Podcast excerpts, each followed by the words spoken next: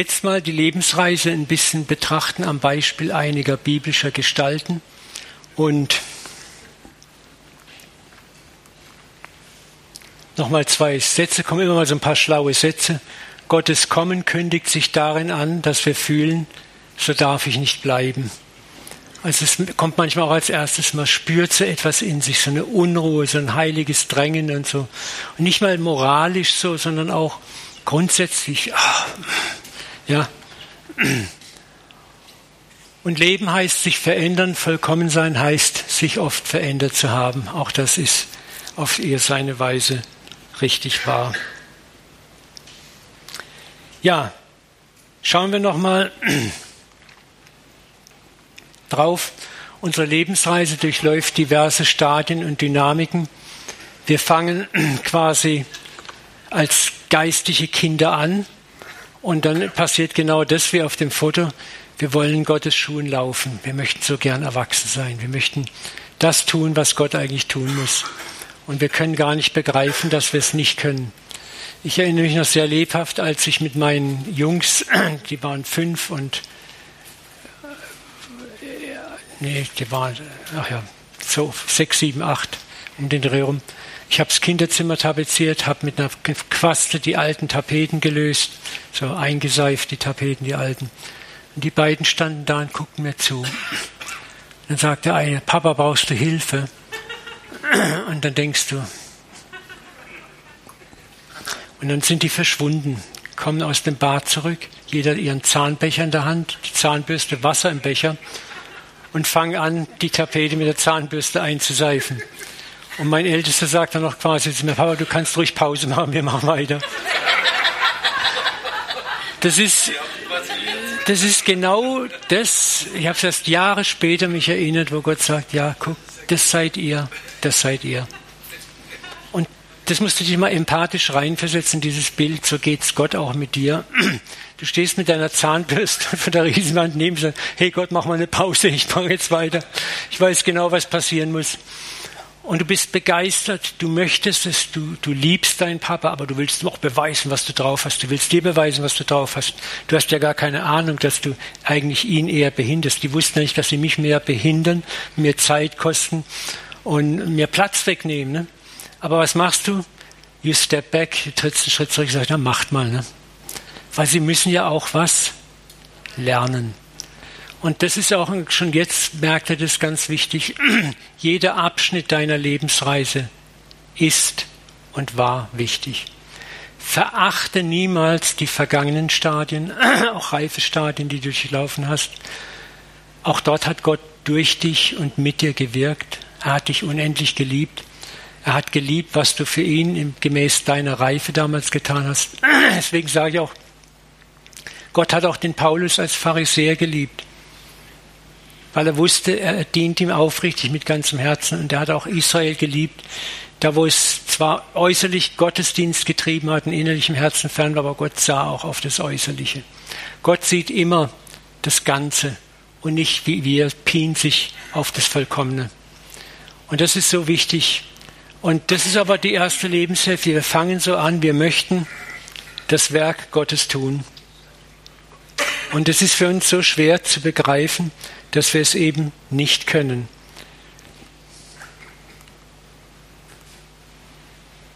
Hier habt ihr es nochmal. In der ersten Lebenshälfte wollen wir Gott gut gemeint zeigen, was wir drauf haben. In der zweiten Lebenshälfte zeigt Gott uns, was er für uns und ohne uns tun kann. Und das ist so schwer. Wir haben jetzt gerade die Herbstkonferenz gehabt mit Maria Prean letztes Jahr im Herbst.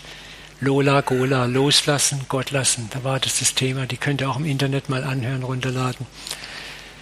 Das ist das, ist das Her Herz- und Lern Kernlernthema der Lebensreise. Loslassen, Gott lassen. Zurücktreten, ihn machen lassen in allem. Und das ist so schwer. Und dieses Muster ist in so vielen biblischen Charakteren zu entdecken, wo wir in der ersten Lebenshälfte selber Gas geben, dann kommen die Krisen, die Zerbrüche, die Scheiterungen, die Dinge, wo wir einfach nicht mehr weiterkommen, wo wir wie gegen Wände laufen, wo wir über uns selbst Klarheit kriegen, maßlos enttäuscht sind über uns. Und das ist der Moment, wo wir zur Stille gebracht werden, wo uns das, der Luft, die Luft aus den Reifen gelassen wird, bis wir sagen, Gott, würdest du übernehmen. Und das braucht Zeit. Wir geben nicht einfach auf, das weiß Gott auch.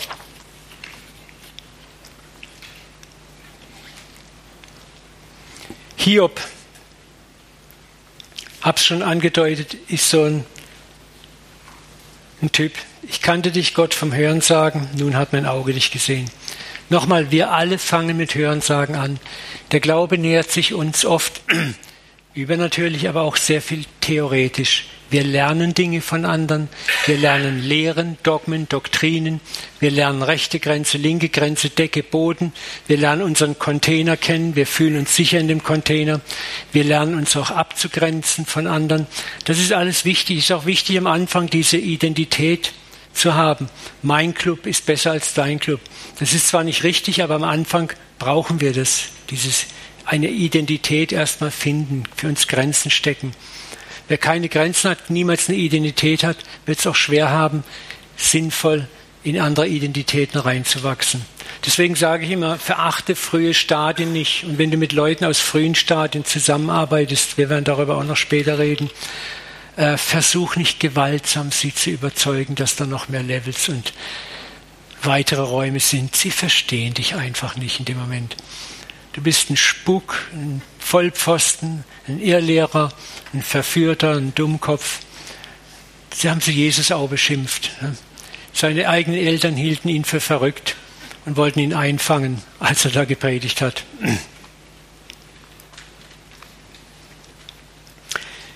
Wir alle beginnen, wie gesagt, dort. Unser Hören ist aber noch unklar, unreif und stark von unserem begrenzten Verständnis geprägt. Und darum wandelt sich auch unser Gottesbild im Laufe der Jahre immer mehr und wird weiter größer und herrlicher. Denken wir mal an den Propheten Samuel. Es ist eine wunderbare Geschichte. Dreimal sitzt er im Tempel und hört seinen Namen rufen. Und wo rennt er dreimal hin? Zu Eli, seinem Ziehvater, seinem Geistlichen. Und der sagt ihm dann schließlich, ey, das bin nicht ich, sondern, achso, das ist Hiob, das sind wir noch nicht. Äh, das ist Gott, der zu dir spricht. Und dann hat Eli ihn angewiesen, zu Gott zu gehen. Und dafür brauchen wir Älteste. Wir brauchen Älteste, reife Älteste, die Gottes Stimme hören und kennen, die die Jungen anleiten, zu Gott zu kommen. Das sollt ihr werden die Jungen dahin zu führen, wenn sie in der Krise sind, wenn sie Gott meinen, nicht mehr zu verstehen, dass sie sagen können, komm mal mit, ich zeige dir, wo du hörst. So war es auch bei Hiob.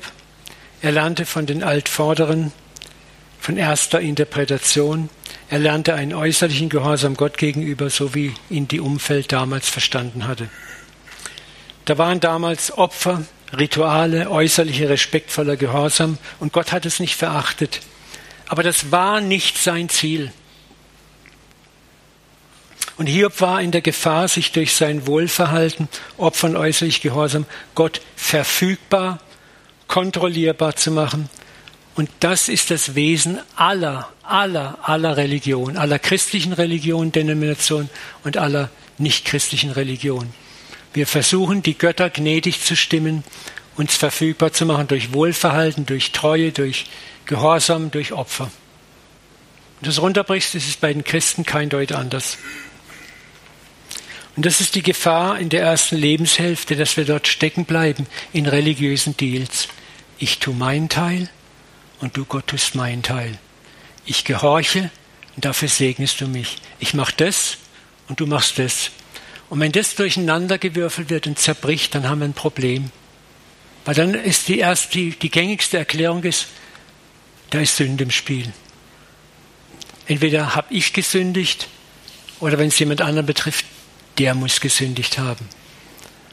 Und das ist das, was Jesus wieder und wieder verneint. Als er sagt, als der Turm von Shiloh auf die 13 Menschen fiel, sagt er, wer hat mehr gesündigt, sie oder die Leute in Jerusalem? Oder wo die Jünger den Blindgeborenen sehen, sagen, wer hat gesündigt, der oder seine Eltern? Jesus sagt, weder noch. Das ist so ein Reflex drin. Ne? Wenn was schief geht, das ist Gottes Zorn. Du hast irgendwo hast du was falsch gemacht. Ne? Und das ist nicht so. Wir leben in einer gebrochenen, zerfallenen Welt. Und Christ zu sein heißt nicht, dass wir aus dieser Welt automatisch rausgenommen werden, in ein Aquarium gesteckt werden, wo alles nur noch eitel Freudenheiterkeit ist. Wir erfahren Leid, ja, schade. Aber wir erfahren im Leid, dass Gott uns durchträgt. Und das kann ich, der ich viel durchlitten habe, wieder und wieder sagen. Er war treu, er war treu, er war treu. Ich habe jetzt zwei so prächtige Enkeltöchter. Und das ist, das kann die eine nicht ersetzen, aber das ist trotzdem so eine Gnade. Und ich spüre Gottes Liebe trotzdem da drin. Und ich weiß, dass ich es irgendwann begreifen werde. Aber ich kann das stehen lassen, auch wenn ich es nicht beantworten kann, erklären. Ich muss es auch nicht erklären. Aber es gab genügend Menschen, die dann auch Mutmaßungen angestellt haben, über die ich lieber nicht reden möchte. Als ich meine Parkinson-Diagnose gekriegt habe, habe ich auch zig E-Mails gekriegt von Leuten, die ganz genau wussten, welchen Fluch und Bann man brechen muss. Quatsch.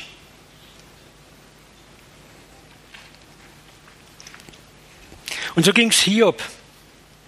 Es ist wunderbar in diesem Vers dargestellt. Als die Tage des Gastmahls zu Ende waren, ließ Hiob seine Söhne holen, heiligte sie, er stand morgens früh auf, brachte Opfer nach ihrer Zahl, denn er sprach, vielleicht könnten meine Söhne gesündigt und ihrem Herzen Gott den Abschied gegeben haben, also gebe ich Gott ein Opfer. Gott, ich zahle etwas und dafür bist du gnädig. Das war sein Verständnis. Und Gott hat es geehrt, weil er wusste, Hiob versteht es nicht anders, kapiert es nicht besser. Gott ehrt auch dein Gehorsam, wo er noch aus Unreife oder aus Angst getrieben ist. Aber Gott möchte dich nicht dort stehen lassen. Deswegen geht er mit dir auf die Reise. Und damit du auf die Reise kommst, müssen Krisen passieren, weil sonst gehst du nicht auf die Reise. Hiob wäre nicht auf die Reise gegangen innerlich, wenn nicht die Krise gekommen wäre. Und um Hiob aus seinem eingefahrenen religiösen Gleis rauszuholen, muss eine massive Krise kommen. Und es geht nicht darum, dass er alles am Schluss x-fach erstattet bekam. Das ist dann so die flache, wieder fundamentale Schriftdeutung. Niemand kann dir das Leben von drei Söhnen ersetzen, auch nicht enormer Reichtum und noch mehr Rinderherden. Ja, darum ging es auch gar nicht. Sondern es, es wollte nur zeigen, dass Gott ein Gott der Restauration, Wiederherstellung ist. Aber Gott wusste auch, dass da eine bleibende Narbe, eine bleibende Wunde blieb. Und zu wachsen hinterlässt auch immer Wunden in uns, ein Stück weit. Aber für Hiob ging es darum, von seinem Kopfglauben wegzukommen, zu einem Herzensglauben, zu einem Glauben zu kommen, wo Gott größer ist, als er größer ist als einer, der mit ein paar Opfertieren versöhnt werden kann oder der mit ein paar frommen Handlungen versöhnt wird, sondern der insgesamt größer ist. Und die Krise bringt Hiob dahin, zu sagen, ich kannte dich nur vom Hören sagen, jetzt hat mein Auge dich gesehen. Das Grandiose ist, dass Hiob nicht beschreibt, was er gesehen hat. Das hätten wir jetzt gerne, theologische Erklärung. Was hast du denn gesehen? Was hat dich denn jetzt gut gestimmt, Hiob? Aber ich dir eins, das ist etwas, was Gott jedem von uns persönlich sagen möchte. Und das wirst du in deinem Leben erleben. Ich habe ihn auch gesehen. Und ich kann es euch nicht erklären. Mir fehlen die Worte. Das ist etwas, wo, du, wo, wo Worte nicht mehr ausreichen.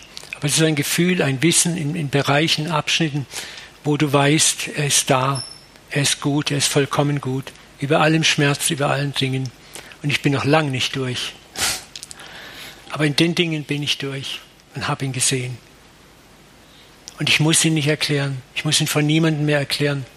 Der Seelsorge so entspannend zu sagen, ich kann dir es nicht erklären, aber neben jemand zu sitzen sagen, weint mit den Weinenden und freu dich mit den Freunden. Das ist auch manchmal Part, nicht Gott zu verteidigen oder Gott zu verteidigen, indem ich den anderen zum Schuldigen erkläre. Ne? Ja, Heinrich, weißt du, wenn du es besser gemacht hättest, dann. Aber so ist, ja, tut mir leid, aber du hättest es besser machen können. Einfach sagen, hey Heini, das tut mir so weh, was dir passiert ist und ich leid mit dir und ich finde keine Erklärung dafür. Und wir sitzen einfach stumm da, wir weinen vielleicht. Und ich, ich meine das ernst, ne? Ich verkneife mir die Erklärung, die Antwort. die ich gerne, die mein frommes Ego gerne geben möchte, um mich zufriedenzustellen, mein Gottesbild zu retten.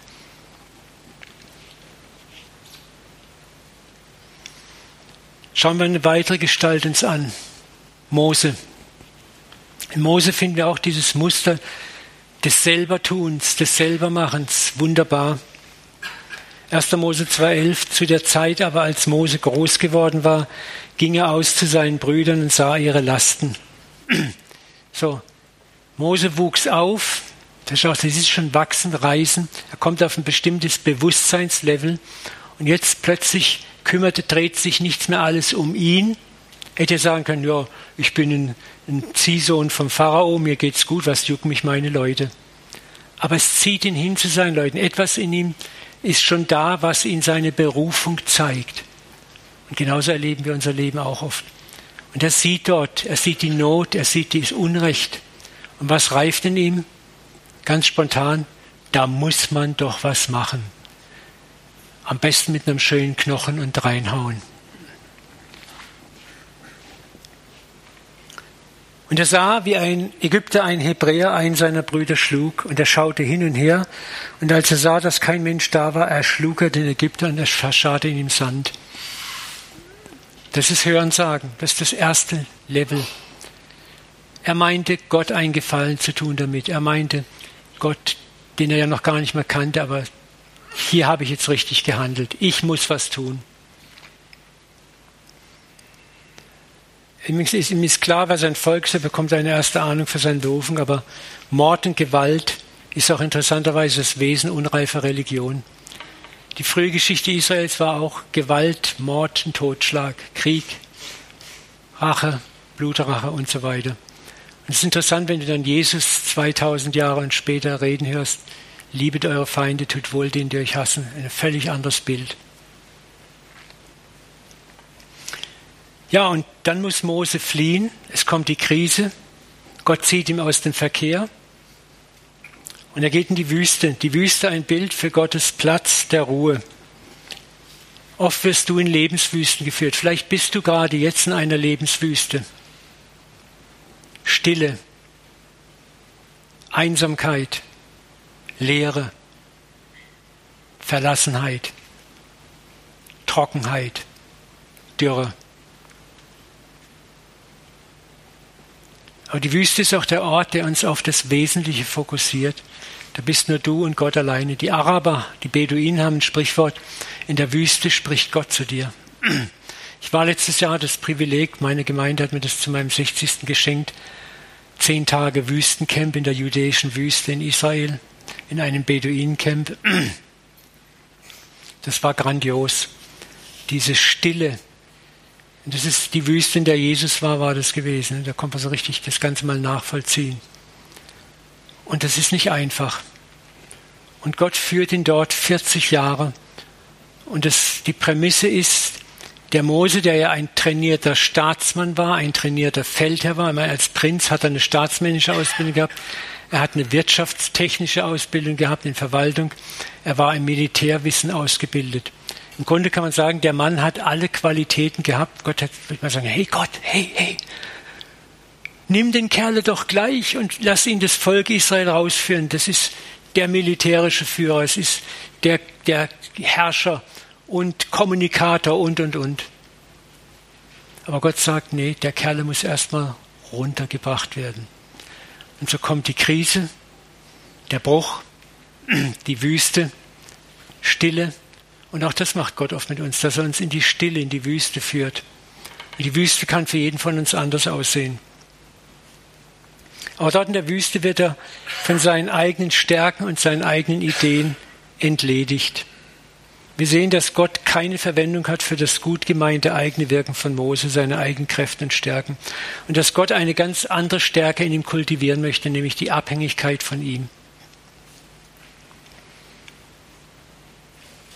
Und das zeigt sich dann, als Mose dort Gott begegnet. Es zeigt sich dann, als Mose ein Mann wird, von dem gesagt wird, es war keiner demütiger auf Erden als er. Und es zeigt sich, wo er das Volk in einer ganz anderen Weise führt, was er wahrscheinlich als Feldherr nie geschafft hätte, als er im Toten Meer stehen Mose sprach, fürchtet euch nicht, tretet hin und seht, was für ein Heil der Herr heute an euch tun wird. Denn die Ägypter, die ihr heute seht, sollt ihr nie mehr sehen, für immer. Denn der Herr wird für euch streiten und ihr werdet stille sein. Das ist ein Satz, der hat sich für mich auch so im Leben eingeprägt. Der Herr wird für mich streiten und ich werde stille sein.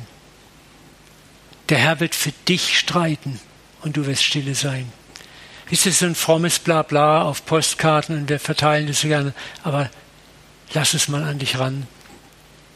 Was ist deine größte Krise im Moment, deine größte Angst? Hol sie mal hoch und halt sie vor deinen Augen. Und dann setz den Satz davor, der Herr wird für dich streiten und du wirst stille sein, passiv sein, ruhig sein, die Hände weg vom Lenkrad, die Hände weg von deinen Gelegenheiten. Nichts tun. Es ist so verdammt schwer, gerade für uns hochtrainierte Deutsche. Aber das ist die Reise in die zweite Lebenshälfte. In der zweiten Lebenshälfte lernen wir zunehmend loslassen, still werden und auf ihn zu warten. Später auf dem Berg Sinai, Mose hält es 40 Tage lang aus, auf Gott zu warten, während Aaron unten rotiert und das goldene Kalb baut. Ne? so typisch, diese, diese Muster. Ne? Wir müssen jetzt was machen, irgendwas müssen wir doch tun. Und so geht es auch oft in der Gemeinde, aber wir müssen jetzt was machen. Jetzt müssen wir doch irgendwas tun.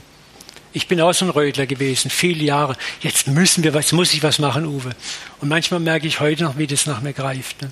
Und Gott sagt, hey, cool down. Da jetzt, wo ich auf dieser Konferenz war, da habe ich auch 10.000 Mal, ich am liebsten meine Skripte nochmal durchgeguckt, nochmal drüber, nochmal drüber, das wegstreichen, das zu viel. Und Gott sagt, hey, setz dich hin, genieß den Wein, genieß deine Zigarre und cool down, ich mach's. Und da habe ich gemerkt, wie schwer mir das immer noch fällt. Ne? Dann habe ich losgelassen und das war so brillant, so brillant, konntest du gar nicht selber machen. Und so lernen wir Schritt für Schritt. Und trotzdem scheitert er im scheinbar hohen Alter, als er dem Fels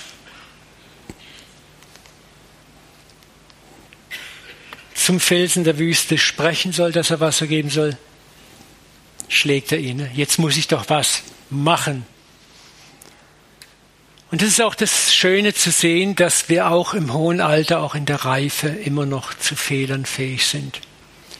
Ihn kostet es zwar das Hineingehen in das gelobte Land, aber er kriegt dafür was viel Großartiges. Er erscheint Jesus auf dem Berg der Verklärung und darf ihn, den Sohn Gottes, trösten. Wow. Und er wird verklärt, ohne zu sterben, in den Himmel geholt.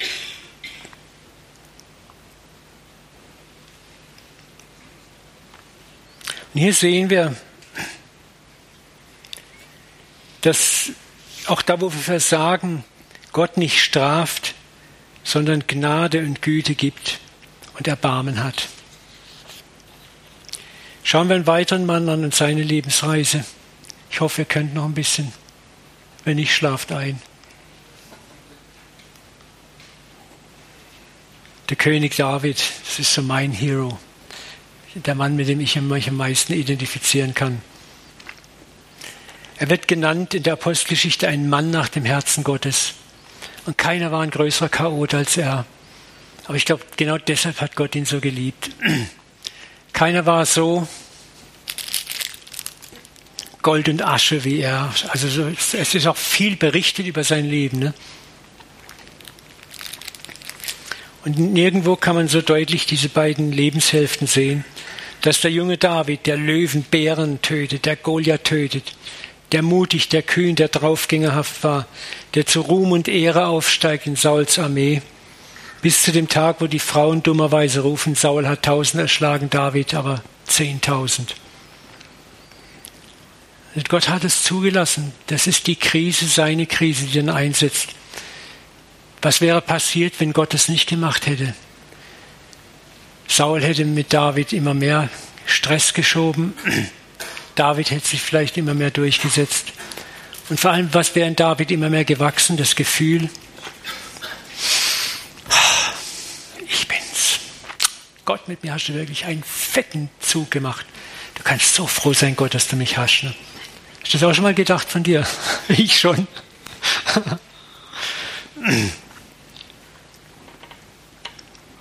Und nun beginnt die zweite Lebenshälfte auch wieder. Wohin muss David? Erstmal in die Wüste. Das ist die Wüste, das ist ein interessanter Ort. Ich habe auch eine Predigtreihe Wüstentäler, Krisen, Gottes Heldenschmiede. Und was zunächst hier wie eine Rache von König Saul an dem armen David aussieht, ist in Wirklichkeit Gottes Wirken an David, um ihn für die eigentliche große Aufgabe, der größte König für Israel zu werden, vorzubereiten.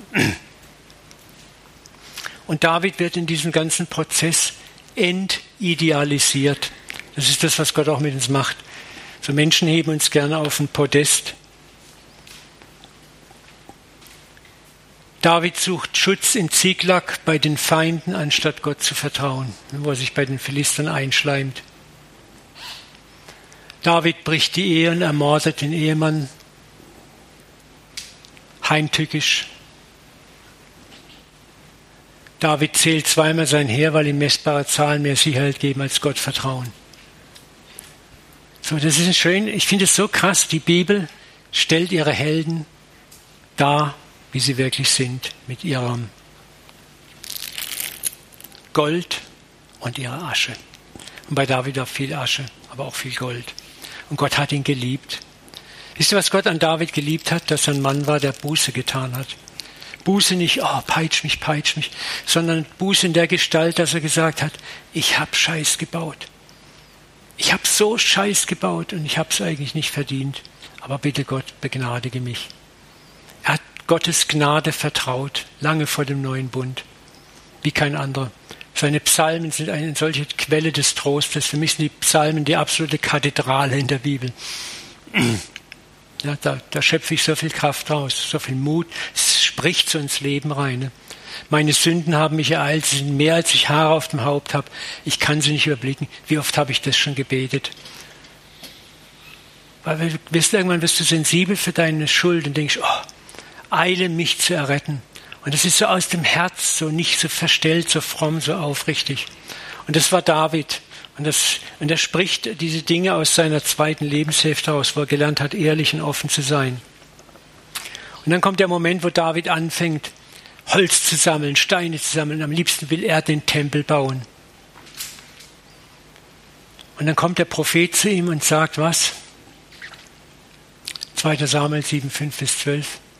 David, nicht du baust mir ein Haus, ich baue dir ein Haus.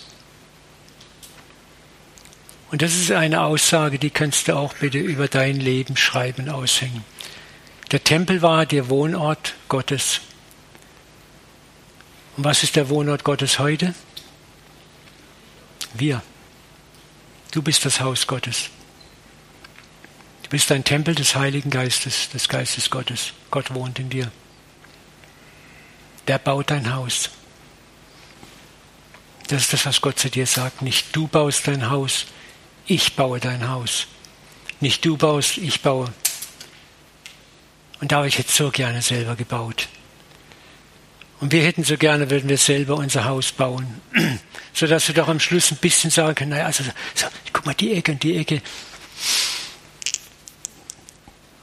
war ich. Nicht, dass Gott eifersüchtig oder ärgerlich ist. Nee, er möchte, er möchte, dass wir wirklich verstehen, was Liebe und Gnade ist, weil wir eines Tages selber diese Liebe und Gnade anderen geben müssen und sollen.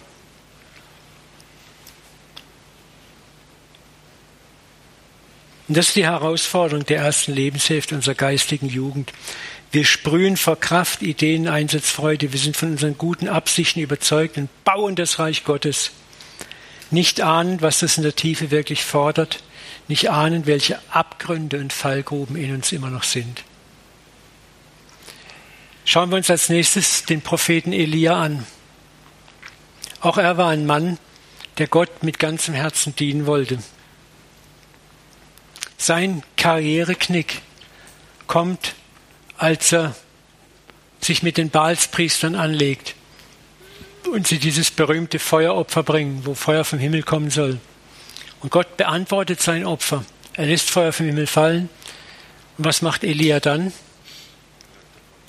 Er lässt 200 Balspriester über die Klinge hüpfen. Es ist interessant, prüfen wir nach, nirgendwo in der Bibel hat Gott dem Elia das befohlen.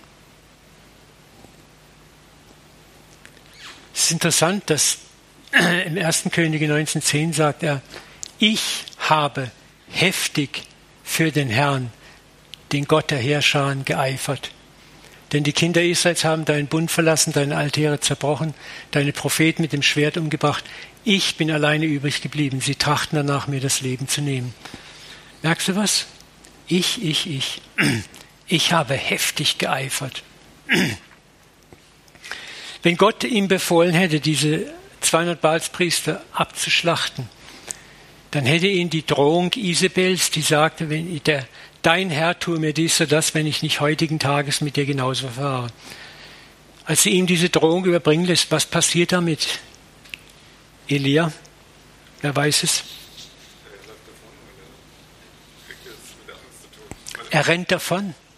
Hals über Kopf, lässt alles stehen liegen, rennt in die Wüste. Drei Tagesreisen weit. Er legt sich unter einen Wacholderstrauch und sagt, es ist genug, Herr. Ich bin nicht besser als meine Väter, nimm meine Seele. Und das ist auch der Zerbruch. Er kommt jetzt an die Ende seiner Fahnenstange, seines Lebens für Gott, seines Tuns für Gott. Und Gott hat es auch zugelassen. Schau mal, wenn Gott sagt, schlacht die Baalspriester ab und den Rest murksen wir auch alles ab, dann hätte der keine Angst haben müssen vor der doofen Isabel. Hätte er wahrscheinlich zurückgeschrieben, hey Alte, ich komme gleich zu dir rüber. Ich sehe dich. Ich weiß, wo dein Haus wohnt. Nix. Und das zeigt, dass er hier eigenmächtig gehandelt hat. Und das passiert uns auch oft in unserem eigenen Leben, da wo wir dann eigenmächtig unterwegs sind. Nicht, dass Gott sich rächt oder ärgert über uns, aber sagt, okay, ich lass dich mal los. Und dann kommt das Schicksal und wir rennen.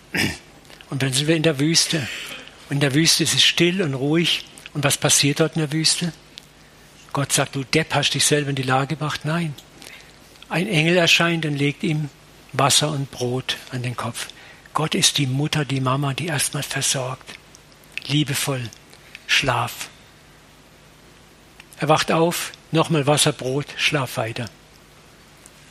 Gott sorgt sich um dich auch mal in deinen Krisen, deinen Nöten, deinem, oh, ich kann nicht mehr, schlaf. Wir hatten vor einigen Jahren eine sehr massive Finanzkrise in der Gemeinde durch eine andere Krise. Und ich wusste nicht, wie es weitergeht.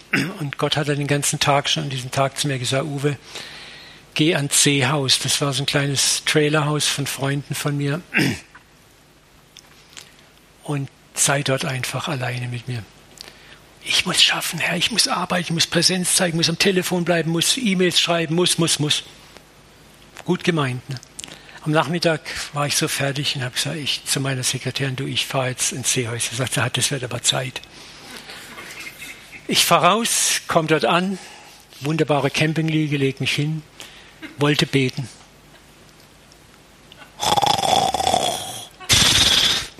Eingeknackt, fast vier Stunden gepennt. Ich wache auf, schon fünf Uhr nachmittags. Genau, ich wollte doch beten. Und eine leise Stimme sagt, Uwe, genau dafür. Amen im Schlaf. Und ich habe gesagt, Uwe, dafür habe ich dich doch hierher gebracht. Und dann sagt Gott wörtlich zu mir, und jetzt geh nach Hause, kauf dir unterwegs noch ein Eis. Da ist die beste Eisdiele der Welt in Plittersdorf. Und dann geh heim. Sag ich, Gott, lass mich wenigstens einmal um den See gehen und beten. Und dann sagt Gott wirklich wortwörtlich zu mir, wenn du es brauchst, ich brauch's nicht. Das war der Hammer. Wenn du es brauchst, ich brauch's nicht. Also Gott ist ein Witzbold hoch drei.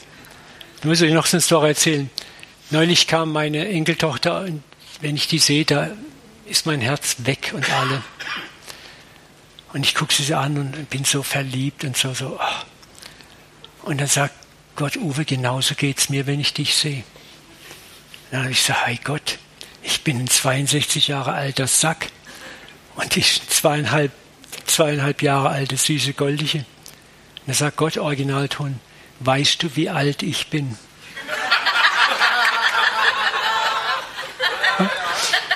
Da war dann ganz klar, in meinen Augen bist du immer noch ein Sesselpupser, ein Kleinkind, ein Hosenscheißer, Windelpisser.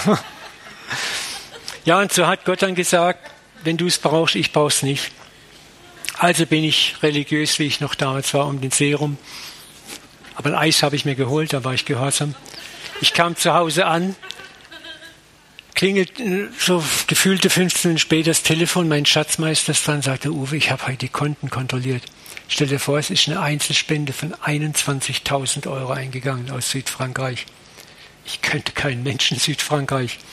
Am nächsten Tag war eine E-Mail drin in meinem Postkasten mit einer Dankadresse von einem Unternehmer-Ehepaar, die dort angesiedelt sind.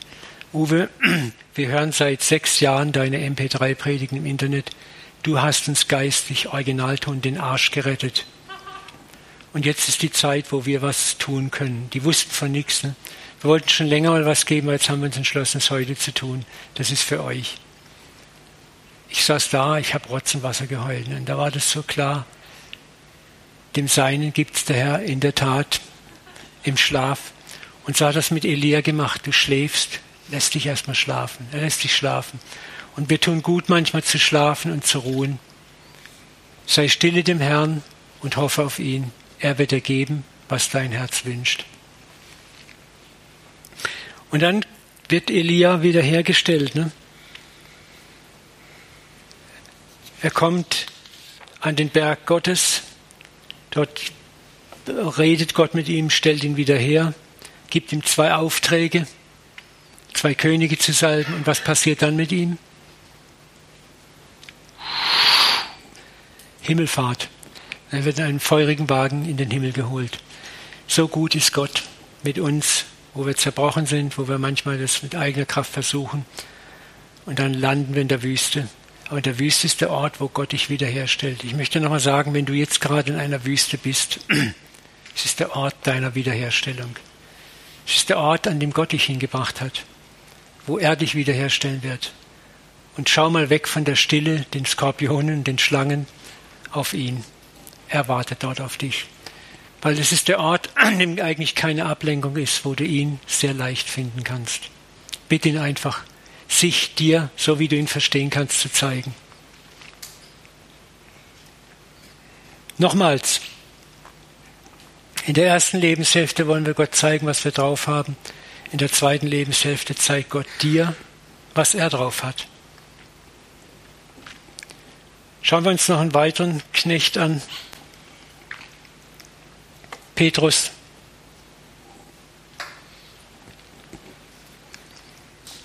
Lukas 22, 31. Ich liebe das. Dort sagt Jesus zu Simon, Petrus, der Satan hat euch alle haben wollen, euch durchzuschieben wie den Weizen. Doch ich habe für dich, Petrus, gebetet, dass du deinen Glauben nicht verlierst. Wenn du später umkehrst und zurechtgekommen bist, stärke den Glauben deiner Brüder. Herr, sagt Petrus, ich bin bereit, mit dir ins Gefängnis und sogar in den Tod zu gehen. Das hätte ich sein können. Und Petrus hat es ernst gemeint. Er sagt, hey, die Loser vielleicht, aber ich doch nicht. Ich bin aus dem Boot gestiegen, ich habe das und das und das gemacht. Ne? Der war überzeugt von sich, maßlos, restlos. Und Jesus sagt, okay Junge, wir müssen nicht groß reden. Der Test kommt schneller als du denkst. Ich sage dir, Petrus, heute Nacht, bevor der Hahn kräht, wirst du dreimal geleugnet haben, mich überhaupt zu kennen. Ich glaube, dass Petrus sagt, du Dödel, ich doch nicht. Und Petrus muss sein Versagen erleben. Er, es kommt, wie Jesus vorhergesagt hat. Er verrät ihn. Und dann heißt es, ich liebe diesen Satz, und er rannte hinaus in die Nacht und weinte bitterlich. Der Hahn krähte dreimal. Das ist das, was wir auch erleben werden, wenn wir morgen noch darüber reden. Die dunkle Nacht der Seele haben das die Mystiker genannt. Es ist der Moment, wo Gott dich überführt und dir dein wahres Ego, dein Schatten zeigt, wer du wirklich bist. Wo alle Masken abfallen. Wo du weinend in die Nacht hinausläufst. Weinend über das, was du wirklich bist. Aber gleichzeitig ist es das, was Gott schon längst gesehen hat, wo Jesus gesagt hat, hey, ich weiß es doch. Und ich habe für dich gebetet, dass dein Glaube eben nicht aufhört. Und dann kommt die Wiederherstellung, die ist so brillant. Sie treffen Jesus am See. Petrus will alles aufgeben, hat er vorher schon gesagt, hey, ich, ich gehe wieder fischen, Jungs, ich taug nicht mehr dafür. Und dann gehen sie fischen, fangen nichts. Und ein Mann vom Ufer ruft ihn, werft das Netz aus, das Netz ist voll und Petrus kapiert, das ist der Herr. Und dann geht er ans Ufer. Und dann sagt Jesus, liebst du mich? Und hier ist es wieder wichtig zu verstehen, was Jesus wirklich sagt. Im Griechischen sagt Jesus, liebst du mich mit der Agape-Liebe, der göttlichen Liebe. Und Petrus sagt, ich liebe dich mit der Filio-Liebe. Es ist die Bruderliebe. Die ist sieben Stufen unten dran. Im Griechischen gibt es sieben Wörter für Liebe. Und Jesus sagt, weide meine Lämmer. Lämmer, müsst ihr wissen, waren die Trainingsviecher für die Hirtenlehrlinge. Zweite Frage, Petrus, liebst du mich? Du weißt alle Dinge, du weißt, dass ich dich liebe. Wieder das Spiel, Agape. Filio, antwortet Petrus. Wisst ihr, was toll ist und was ich genau weiß? Der alte Petrus noch vor drei Wochen, wenn den Jesus gefragt hätte, liebst du mich mit der göttlichen Liebe? Was hätte Petrus gesagt? Fünffach Agape, Jesus. Fünffach. Wie kannst du so Fragen stellen? Und jetzt bei der zweiten Frage wieder, weide meine Lämmer. Es reicht nur für Lämmer. Und jetzt kommt die dritte Frage. Liebst du mich mit der Filio-Liebe? Jesus sagte, Petrus sagte, du weißt alle Dinge, du weißt, dass ich nur mit der Bruderliebe lieben kann. Mehr kann ich nicht. Weide meine Schafe. Boah. Was da passiert ist, ist genau das, was Jesus gesagt hat. Wenn du der Eins zurechtgekommen bist, dann stärke deine Brüder. Jesus sagt, jetzt bist du zerbrochen genug. Du hast in deinen eigenen Abgrund geschaut. Und jetzt bist du würdig und wert, die Brüder zu trösten. Ich kann dir jetzt meine Schafe anvertrauen. Vorher hätte ich dir meine Schafe nicht anvertrauen können. Da wärst du stolz und aufgeblasen und arrogant gewesen, auch wenn du es gut gemeint hast. Aber jetzt durch den Zerbruch kann ich dich gebrauchen. Wisst ihr, und das ist das, was in der Lebenswüste in der zweiten Lebenshälfte in den Transferkrisen passiert, wo Gott sagt, weide meine Schafe. Jetzt hast du es kapiert. Und das Gebet, was über Petrus ausgesprochen hat, er über jeden von euch ausgesprochen. Er hat für uns alle hier im Raum gebetet, dass unser Glaube nie aufhört. Und gerade durch unseren Zerbruch sind wir in der Lage, die Brüder und die Schwestern aufzurichten wie kein anderer. Niemand kann sich mehr reinfühlen in zerbrochene Menschen als der, der selber durch Zerbruch durch ist und Gnade erlebt hat. Niemand kann vergeben, der selber Vergebung erlebt hat. Und die aalglatten Moralapostel, die haben leider nur das Renn schneller, mach schneller, lauf schneller, lies mehr, bet mehr, tu mehr. Wobei das, wir werden es morgen noch hören, nicht falsch ist. Ich bin nicht gegen Bibellesen, nicht gegen Beten, nicht gegen Kirchgang und die ganzen Rituale. Aber wenn sie das sind, was uns hauptsächlich definiert, sind sie der Tod im Topf. Ich möchte den Abend abschließen mit einem Zitat aus dem Buch The Ragamuffin Gospel von Brennan Manning. Ich werde euch morgen auch einige Buchempfehlungen zu dieser ganzen Thematik geben. Der Ruf in die zweite Lebenshälfte oder zweite Bekehrung ist eine Zeit, in der unser erster Eifer für Gott, unser ungetesteter Idealismus und unsere erste Hingabe geprüft und geläutert wurden. Mit persönlichem Versagen, persönlichen Fehlern, Einsamkeit, missverstanden worden sein und zunehmender Selbsterkenntnis. In dieser Zeit der Ernüchterung fragt uns der Heilige Geist, glaubst du nun immer noch, dass Gott in seiner ganzen Fülle trotzdem Hals über Kopf in dich verliebt ist? Es ist die Zeit, in der die eigenen Masken und Feigenblätter fallen dürfen und sollen, wo wir dem Liebhaber unserer Seele zeigen können, wer wir wirklich sind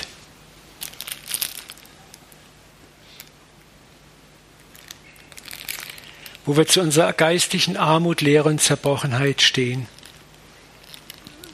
Versuche in diesen Tagen nicht etwas Frommes zu fühlen, zu denken oder zu tun, nur um dir erneut Feigenblätter anzulegen. Mit aller eigenen Kraft und Willensstärke kannst du dich aus dich selber nicht verbessern. Forciere kein verkrampftes Gebet, sondern sei ehrlich in seiner Gegenwart. Vertraue seiner Liebe, auch wenn du sie kaum fassen kannst. Bitte den Vater, dich zu berühren. Er will dein Haus bauen und nicht du ihm seins. Es ist nicht an dir, Blüten zum Blühen zu bringen. Schüttel sie, schlag sie. Es geht über dein Vermögen. Aber er, der die Blüten zum Blühen bringen kann, tut es so einfach. Er schaut sie nur an und das Leben durchströmt sie. Der in uns angefangen hat, das gute Werk, der wird es auch vollenden. Amen.